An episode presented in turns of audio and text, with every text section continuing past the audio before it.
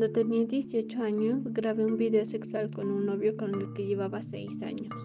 Se veía mi cuerpo desnudo, pero no se identificaba a mi novio, y empezó a pasarse por WhatsApp. La gente hablaba de mí, y mi novio me dejó sola. Un periódico local se vendió como pan caliente, con una portada en la que decía que yo, una chica que tenía futuro, estaba quemada en las redes sociales. Lucraron con mi cuerpo. Cada día me llegaban a mis redes sociales solicitudes de hombres que me pedían sexo. empezaron a llamar con apodos muy ofensivos y después, cuando el escándalo se hizo más grande, me encerré en mi casa durante ocho meses. Quise suicidarme en tres ocasiones.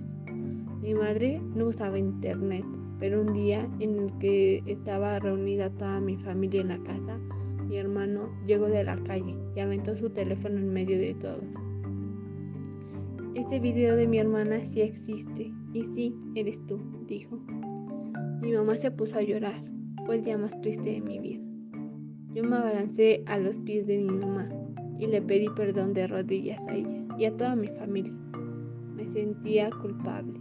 Les dije que quería morirme, que me ayudaran a morirme.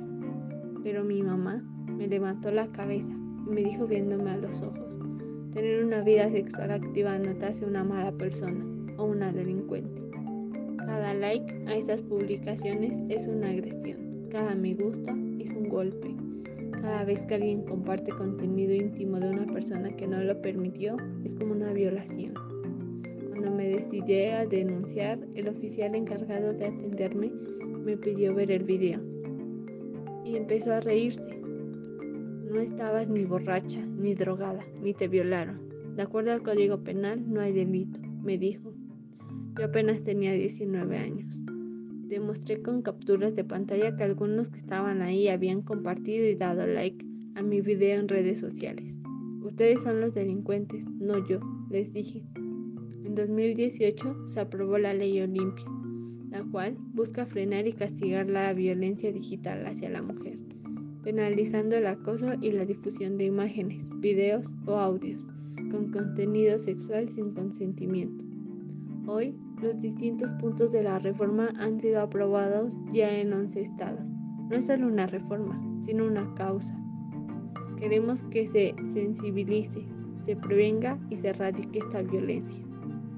Nosotras como mujeres lamentablemente nos encontramos en mayor riesgo, sin importar el lugar en el que vivimos, la hora o incluso ya no se está segura con las personas que solemos convivir.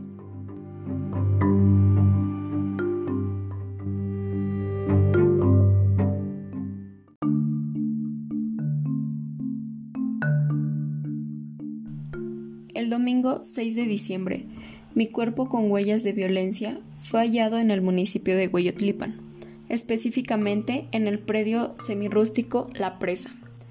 Fui abandonada con la parte media de mi cuerpo expuesta. Aún con vida, fui auxiliada y llevada de urgencia al Hospital Regional Emilio Sánchez Piedras, en el que a pocos minutos de mi ingreso perdí la vida. Aún no se saben las causas específicas de mi muerte, y mucho menos mi identidad, sin embargo, no se descartan las posibilidades de un ataque sexual. La Procuraduría General de Justicia del Estado abrió carpeta de investigación e indaga mi victimización. Lo cuento yo porque ella ya no puede. Estas historias están basadas en hechos reales y sucedieron cerca de nuestro alrededor. En 2020, el Observatorio de Feminicidios de México reportó 724 feminicidios hasta el mes de septiembre. Ni una menos.